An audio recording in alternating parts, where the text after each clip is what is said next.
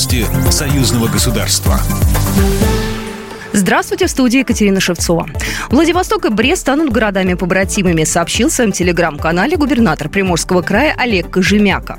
Как и мы, коллеги из Брянской области заинтересованы в увеличении поставок продуктов питания, бытовой техники в Владивосток. Брест славится своей молочкой и колбасами, бытовой техникой. Несмотря на расстояние в 10 тысяч километров, нас многое связывает история, традиция, отметил глава российского региона.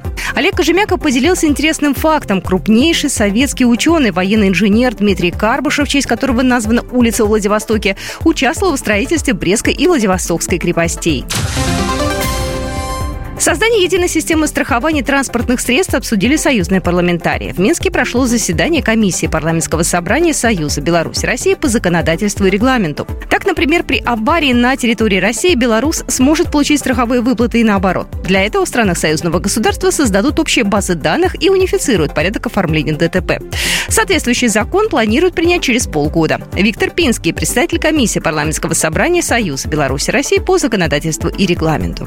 Мы уже довольно продолжительное время над ним работаем. Э, планируем все-таки его принять на 63-й сессии парламентского собрания, которая должна у нас состояться в декабре. У нас еще состоится одно заседание комиссии, на котором мы должны все эти вопросы уже закончить. Я все-таки надеюсь, что мы до конца года этот модельный закон примем, и э, наши государства уже будут готовы работать над унификацией э, законодательства для того, чтобы наши граждане не испытывали никаких проблем при автостраховании страховании и при наступлении страховых случаев на территории того или иного государства.